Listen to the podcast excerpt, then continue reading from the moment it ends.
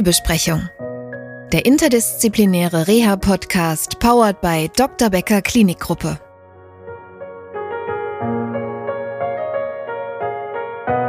Es ist wichtig, dass auch Fatigue als ein ganz wichtiges Symptom ernst genommen wird und dass man nicht sagt, warten Sie mal ab, es wird schon wieder gut.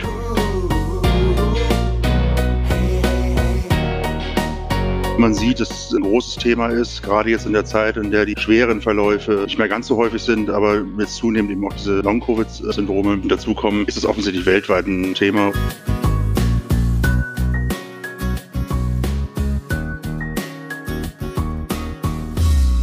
Herzlich willkommen zur Frühbesprechung, dem interdisziplinären Reha-Podcast. Das heute ist die letzte Folge vor der Sommerpause und umso wichtiger finde ich, dass wir nochmal über Versorgungsstrukturen für Long- bzw. Post-Covid-Betroffene reden. Deren mhm. Leidensdruck ist hoch. Das haben wir jetzt auch schon in ein paar Folgen der Frühbesprechung gehört. Hilfe zu finden bedeutet oftmals eine Odyssee. Die Betroffenen wissen nicht genau, an wen sie sich wenden können und haben doch auch wirklich Symptome, die den Alltag stark einschränken, wie die Fatigue oder Konzentrationsstörungen. Und auch die Behandlerinnen und Behandler sind noch oft unsicher, wenn Long-Covid-Betroffene zu ihnen in die Praxen kommen.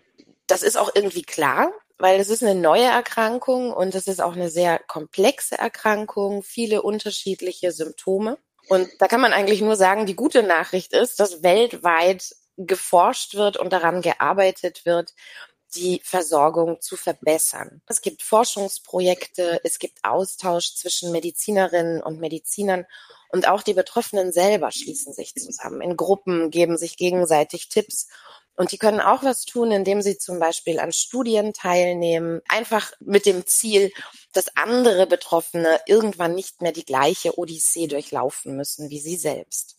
Auch meine zwei Gäste heute im Podcast arbeiten daran, die Versorgungsstrukturen für Long- bzw. Post-Covid-Betroffene zu verbessern. Mit mir über den Rechner verbunden sind Dr. Kai Cordes, der Chefarzt unserer neurologischen Abteilung der Dr. Becker-Kiliani Klinik in Bad Windsheim und Björn Koch, der Oberarzt der neurologischen Frühreha-Station, auch in der Dr. Becker Kiliani Klinik in Bayern. Herr Dr. Cordes und Herr Koch betreuen in unserer Klinik das ASAP-Projekt. Das ist ein Forschungsprojekt, das sie zusammen mit der Jacobs University in Bremen aufgesetzt haben.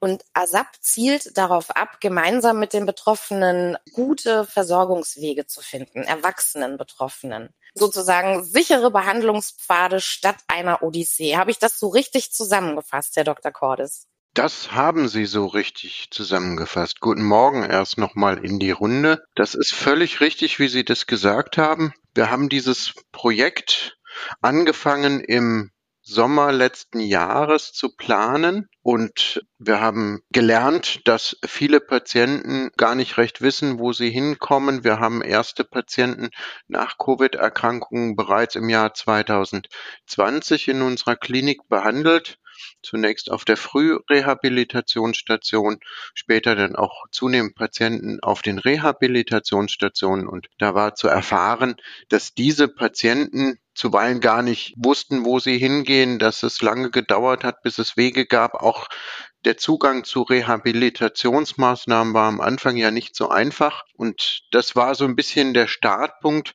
dafür, dass wir gesagt haben, wir wollen da ein Forschungsprojekt entwickeln, um den Zugang zu den Versorgungsstrukturen zu verbessern. Das ist so ein bisschen was, was hinter dem ganzen Projekt steht. Und die Krankheit Covid-19 ist eine Beispielerkrankung, ein neues Krankheitsbild, an dem sich gerade ganz viel entwickelt, wo ganz viel geforscht wird, man hat ja sehr schnell ganz, ganz viele wissenschaftliche Daten dazu gehabt. Es gibt keine Erkrankung, die so schnell, so umfassend erforscht wurde wie dieses Krankheitsbild und trotzdem gibt es ganz viele Lücken.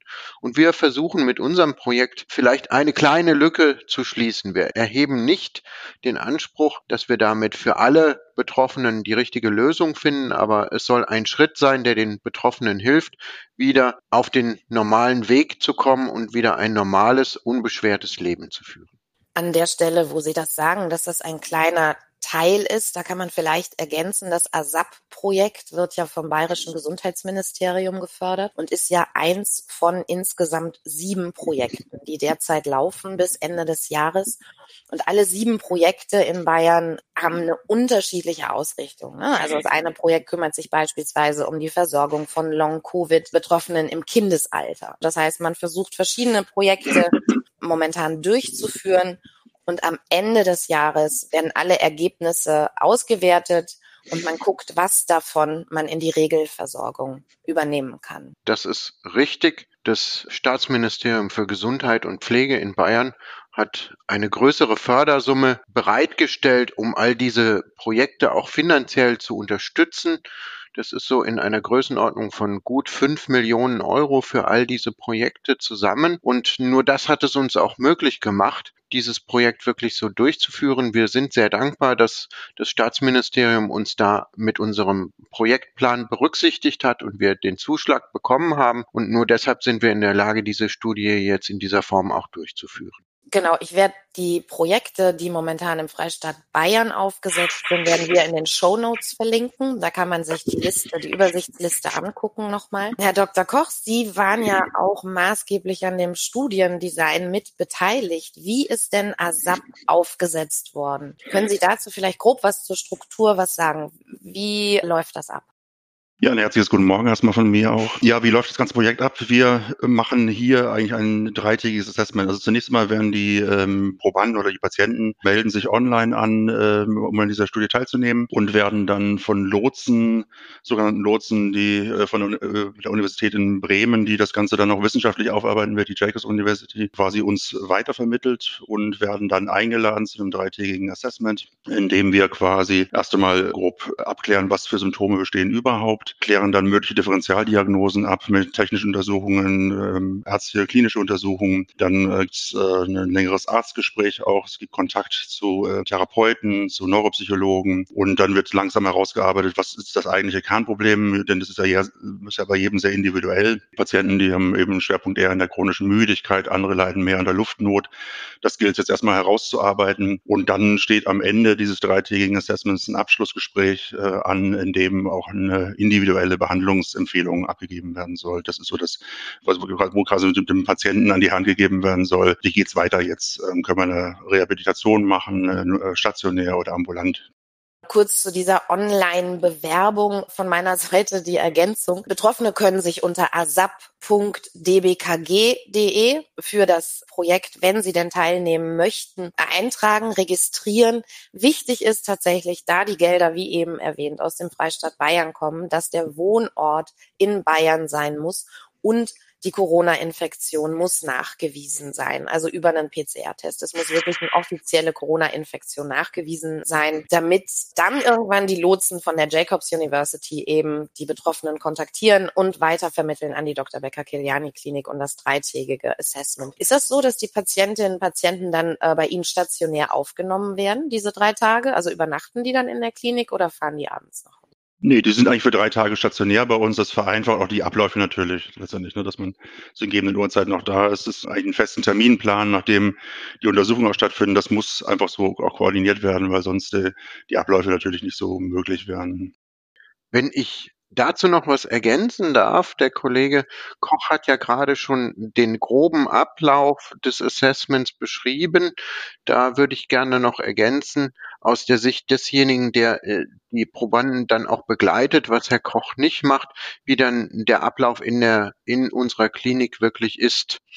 Also nachdem Sie als Betroffene sich angemeldet haben bei der Jacobs University, das Online Assessment gemacht haben und dann ausgewählt wurden, dann erhalten sie von uns in, immer in Absprache mit den Lotsen eine Einladung, wann sie zu uns nach Bad Windsheim anreisen dürfen und wann sie hier bei uns ihr Assessment haben werden. Da sind wir auch bereit und in der Lage, auf individuelle Bedürfnisse einzugehen, wir haben üblicherweise eine Anreise montags oder mittwochs und Sie sind dann drei Tage bei uns. Dann erhalten Sie zunächst mal einen ausführlichen Plan, einen sogenannten Therapieplan, den unser Therapiezentrum erstellt hat, das hier zu unserer Klinik gehört. Und das ist ein genauer Zeitplan. In diesem Plan ist beschrieben, wann Sie welche Kontakte haben zu welchen Untersuchern. Wir haben genaue Zeiten wo sie den ersten Arztkontakt haben. Wir haben die Zeit, wann Sie den Kontakt zum Neurologen und zum Internisten haben, jeweils mit einem ausreichenden Zeitfenster. Sie müssen sich vorstellen, Sie sind eine Stunde im Gespräch beim Neurologen, Sie sind ungefähr eine Stunde im Gespräch und in der Untersuchung beim internistischen Kollegen. Das sind wirklich umfassende Zeitfenster, die Sie normalerweise in einer fachärztlichen Praxis so nicht erleben werden. Und dann ist es so, dass auch neben dem ausführlichen psychologischen Gespräch, das äh, auf, ich glaube, eineinhalb Stunden sogar terminiert ist, dass sie daneben dann auch ausführliche Kontakte haben zu den verschiedenen Therapeuten. Wir haben Ergotherapie, wir haben Logopädie, also die Schluck- und Sprachtherapeuten, wir haben Sporttherapeuten und wir haben Physiotherapeuten, die sie alle jeweils auch über einen Zeitraum von einer halben Stunde bis einer Stunde sehen und die sie mit untersuchen, die mit ihnen Gespräche führen und dann aber auch wirklich am Gerät mit ihnen gucken, welche Übungen können sie machen, was können sie nicht machen. Und wir haben zusätzlich die technischen Untersuchungen, wo ein Herzultraschall gemacht wird, wir haben die Untersuchung, wo ein Belastungs-EKG gemacht wird. Wir haben die Untersuchung der Nervenfunktionen. Wir haben eine EEG-Untersuchung, wo die Hirnfunktion insgesamt abgeleitet wird, wo man zum Beispiel Hinweise für die Fatigue vielleicht auch finden kann. All das sind Dinge, die wir sehr ausführlich mit Ihnen untersuchen. Das ist so der Ablauf der ersten zwei Tage. Am dritten Tage ist es so, dass Sie als Probanden eher einen entspannten Tag haben, weil wir ärztlichen Mitarbeiter werten dann die ganzen Untersuchungen aus und erstellen daraus einen ausführlichen Bericht. Dieser Befundbericht hat einen Umfang von sieben bis zehn Seiten. Also das ist nicht nur eine Seite, sondern ein sehr ausführlicher Bericht, wo alle Untersuchungsergebnisse nochmal aufgeschrieben sind und wo sich daraus dann nachvollziehbar eine Empfehlung ergibt. Das Projekt läuft noch bis Ende des Jahres und äh, aktuell werden noch 50 Studienteilnehmerinnen und Teilnehmer gesucht. Das heißt, wenn Sie uns da draußen zuhören, in Bayern wohnen, eine nachgewiesene Corona-Infektion hatten und die Forschung, Versorgungsforschung unterstützen möchten und auch selber eine Behandlungsempfehlung für sich haben möchten, dann bewerben Sie sich gerne unter asap.dbkg.de. Natürlich die URL finden Sie auch bei uns in den Show Notes. Herr Dr. Cordes, Sie haben die ersten Patientinnen begleitet, die an dem Projekt teilgenommen haben. Wie war denn deren Feedback? Das ist richtig. Ich habe die ersten zwei Patientinnen begleitet, gleich am, äh, am ersten Tag und dann bis zum dritten Tag. Und es ist so, dass diese sehr, sehr dankbar waren dafür, dass sie an der Studie teilnehmen konnten. Sie haben unterschiedliche Beschwerden gehabt, sie haben unterschiedlichen Schwerpunkt gehabt, auch innerhalb der Diagnostik und sie waren überaus zufrieden, dass sie innerhalb von so kurzer Zeit, drei Tage ist ja dann doch keine lange Zeit, so viel Kontakte zu verschiedensten medizinischen Berufsgruppen hatten. Und dann hat sich wirklich daraus eine gute Empfehlung ergeben, wie diese beiden betroffenen Damen dann weiter mit ihrer Erkrankung umgehen können. Und sie sagten einfach, wenn wir zum Hausarzt gehen, dann sind wir da fünf Minuten und dann schickt er uns wieder weg und sagt, na ja, warten Sie mal, es wird schon wieder werden. Und bei uns sind sie drei Tage und haben ein sehr umfassendes Abklärungspaket bekommen und sie waren einfach nur sehr dankbar und auch erleichtert. Was auch sehr schön war, muss ich sagen, das war, dass diese Probandinnen finden sich dann auch, wir sind zwar eine größere Klinik mit 260 Betten und trotzdem haben diese zwei sich natürlich gefunden und haben sich dann auch ausgetauscht. Auch dieser Austausch war etwas, wofür die Betroffenen sehr dankbar waren, weil sie sagten, Mensch, das geht ja nicht nur mir so, das geht ja auch der anderen so. Und das ist etwas, was ich auch bei den weiteren Probanden, die wir in den letzten Wochen hier hatten, auch erlebe, dass die ganz schnell zusammenfinden, sich dann austauschen, sich besprechen, zum Teil sogar sagen, sie wollen auch nach dem Aufenthalt hier im Kontakt miteinander bleiben und sich dann abstimmen. Und es mag durchaus sein, dass da auch noch Selbsthilfegruppen daraus entstehen. Insgesamt muss man sagen, sie sind die Teilnehmer an der Studie sind alle sehr, sehr zufrieden. Es läuft nicht immer alles hundertprozentig rund. Es ruckelt mal irgendwo. Das war gerade bei den ersten, mussten Abläufe sich erst einspielen. Aber da muss man sagen, jetzt sind wir seit vier Wochen, laufen die Probandenuntersuchungen bei uns in der Klinik und es läuft immer besser. Wissen Sie noch, was die Behandlungsempfehlungen für die beiden Damen waren? Bei der einen war es so, dass sie nicht arbeitsfähig war, schon seit langer Zeit und dass sie noch sehr, sehr von Müdigkeit beeinträchtigt war. Und da ging es darum, dass sie ambulante äh, Therapien machen wollte, sowohl Physio- und Sporttherapie, um körperlich sich wieder fitter zu fühlen und dazu auch noch psychologische Unterstützung.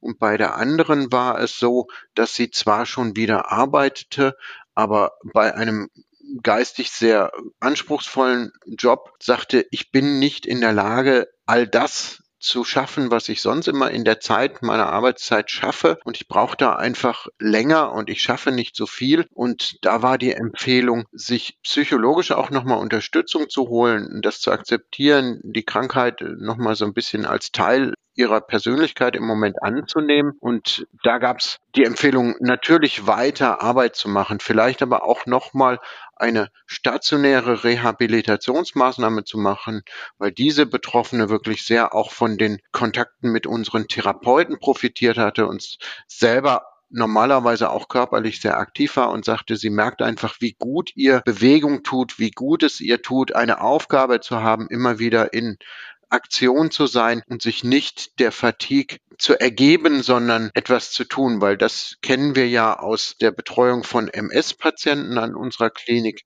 dass die Fatigue ein Symptom ist, was die Betroffenen oftmals im Laufe der Zeit immer mehr einschränkt, was aber durch Aktion, durch körperliche Bewegung, durch geistige Beschäftigung auch ein Stück weit zu überwinden ist. Vor der äh, schon letzten Frage wollte ich noch auf was anderes kommen. Herr Koch, eigentlich sind Sie Oberarzt auf der neurologischen Frühreha-Station in der Dr. Becker Kiliani Klinik. Wie hat denn Long Covid Ihre Arbeit verändert in den letzten zwei Jahren? Also in der Frührehabilitation sicherlich wenig, weil die ähm, Long Covid Symptomatik da jetzt weniger im Vordergrund steht. Wir sind letztendlich 40 Betten, die mit schwerstkranken Patienten belegt sind, die wir dort behandeln. Und äh, da spielt das Thema Long-Covid noch keine Rolle, sag ich mal so. Allenfalls als Begleitsymptomatik, sage ich mal so. Aber da stehen andere Dinge jetzt erstmal im Vordergrund. Nichtsdestotrotz war es sicherlich sehr interessant, ähm, auch mal aus diesem Blickwinkel des Frührehabilitationsmediziners mal auch in diese, äh, dieses doch neuartige Erkrankungsbild hineinzuschauen und auch zu sehen, wie komplex das eigentlich alles ist. Also, ja, das ist doch anders als die Frührehabilitation. Von dem her hat es jetzt sicherlich die Arbeit in der Frührehabilitation äh, weniger, weniger Auswirkungen darauf gehabt. Aber nichtsdestotrotz ein interessanter Einblick. Vielleicht darf ich noch kurz etwas ergänzen dazu. Die ersten Patienten nach Covid-Erkrankungen, die wir bei uns hatten, die waren bereits zu einer Zeit bei uns, als Herr Koch noch nicht bei uns in der Klinik tätig war. Deshalb kann er das nicht wissen der erste Patient, den wir nach einer Covid-Erkrankung hatten, der hat tatsächlich bei uns auf der Frührehabilitationsstation damals gelegen, weil der kam mit einer schweren Nerven- und Muskelfunktionsstörung und einer Atemstörung zu uns. Der war beatmet, hatte auch einen Luftröhrenschnitt, eine Luftröhrenkanüle eingesetzt bekommen zur Beatmung und der hat einen erfreulich guten Verlauf gehabt. Der war innerhalb von sechs Wochen intensivmedizinischer Therapie und Rehabilitation war er von der Beatmung entwöhnt, er war von seiner Trachealkanüle entwöhnt, die konnte entfernt werden, er konnte wieder selbstständig sprechen, atmen, essen und trinken, er konnte laufen und er hat schließlich nach gut acht Wochen Aufenthalt in unserer Klinik, es schloss sich dann noch ein Aufenthalt in dem normalen Reha-Bereich unserer Klinik an, hat er unsere Klinik laufend verlassen.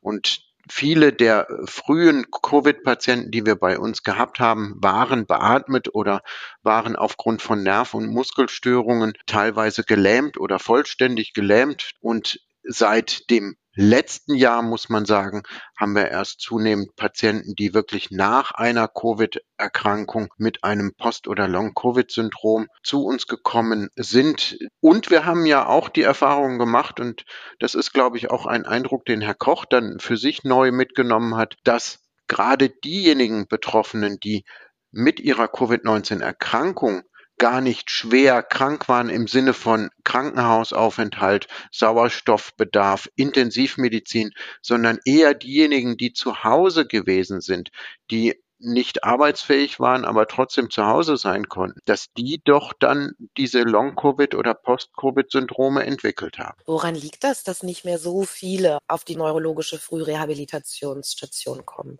Ist das eine äh, dankbare Entwicklung durch die Impfung oder sind die Varianten jetzt eine andere?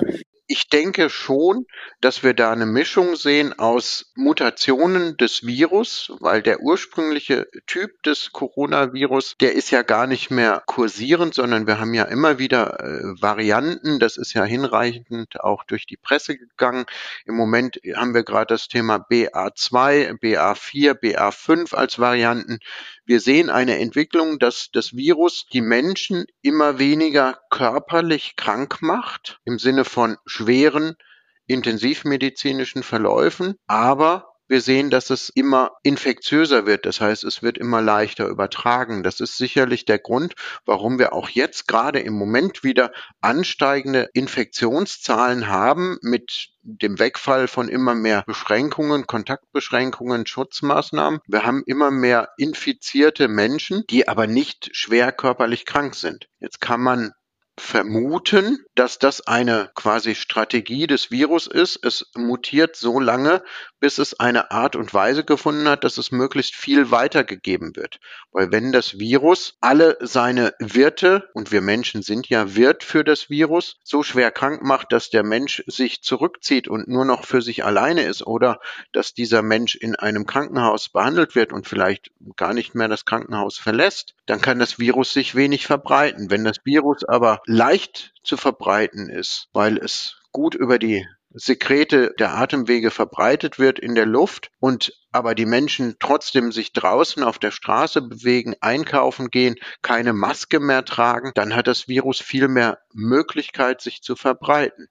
Also das ist eine Entwicklung, die auch die entsprechenden Infektiologen beobachten und wo auch Virologen sagen, das ist eine Entwicklung, wie wir sie auch von anderen Viruserkrankungen kennen, dass es von eher schweren Krankheitsverläufen zu leichteren Verläufen sich entwickelt. Und dann gibt es trotzdem noch auch, wenn ich nur einen leichten Verlauf hatte, die Gefahr an Long- oder Post-Covid zu erkranken. Haben Sie da schon irgendwelche Beobachtungen gemacht, wen das trifft? Also was die Wahrscheinlichkeit erhöht, dass ich Long- oder Post-Covid bekomme? Das ist im Moment noch nicht zu beantworten.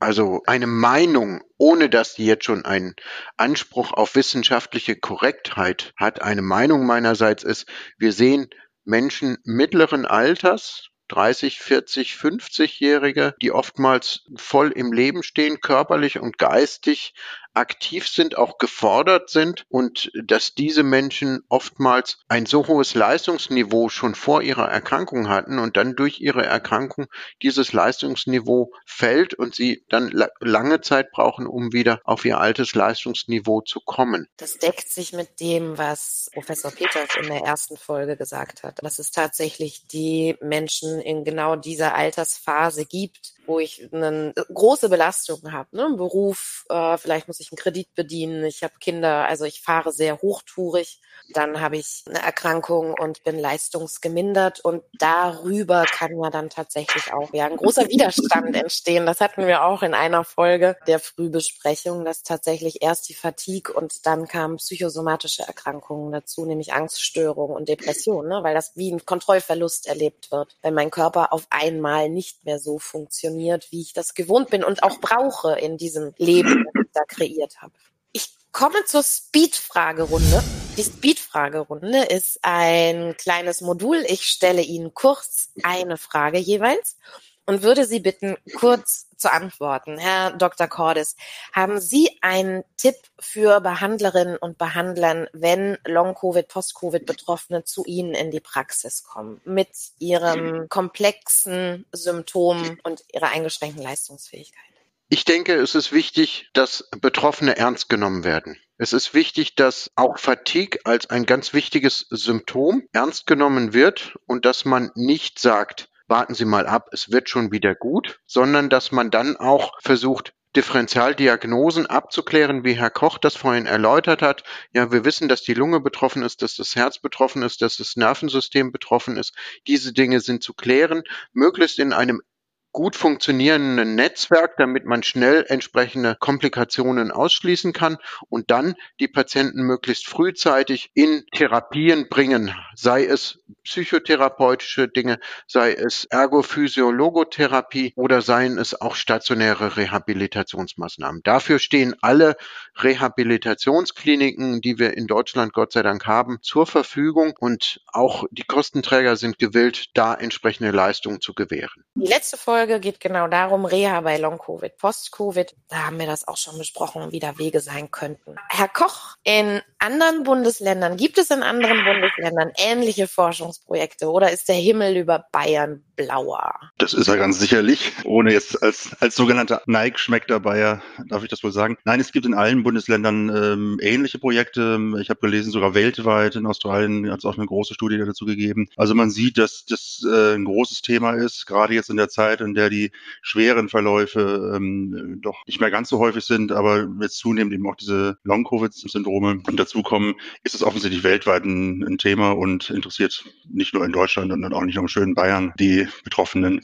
Das sind wirklich gute Nachrichten. Das ist ein guter Ausblick Überall weltweit wird zu Long-Covid, Post-Covid geforscht und daran gearbeitet, dass die Versorgung in eine Regelversorgung überführt werden kann. Ich weiß, dass es in Deutschland Projekte in Niedersachsen dazu gibt, Versorgungsforschungsprojekte in Rheinland-Pfalz, in NRW. Wir werden Ihnen die Liste, die Übersichtsliste in den Show Notes verlinken. Wenn Sie als Betroffene auch helfen wollen, beziehungsweise am ASAP-Projekt teilnehmen wollen, nochmal die Erinnerung, Sie müssen Ihren Wohnort in Bayern haben und Ihre Corona-Infektion muss offiziell nachgewiesen sein. Dann, wenn das zutrifft, bewerben Sie sich gerne über die Seite asap.dbkg.de.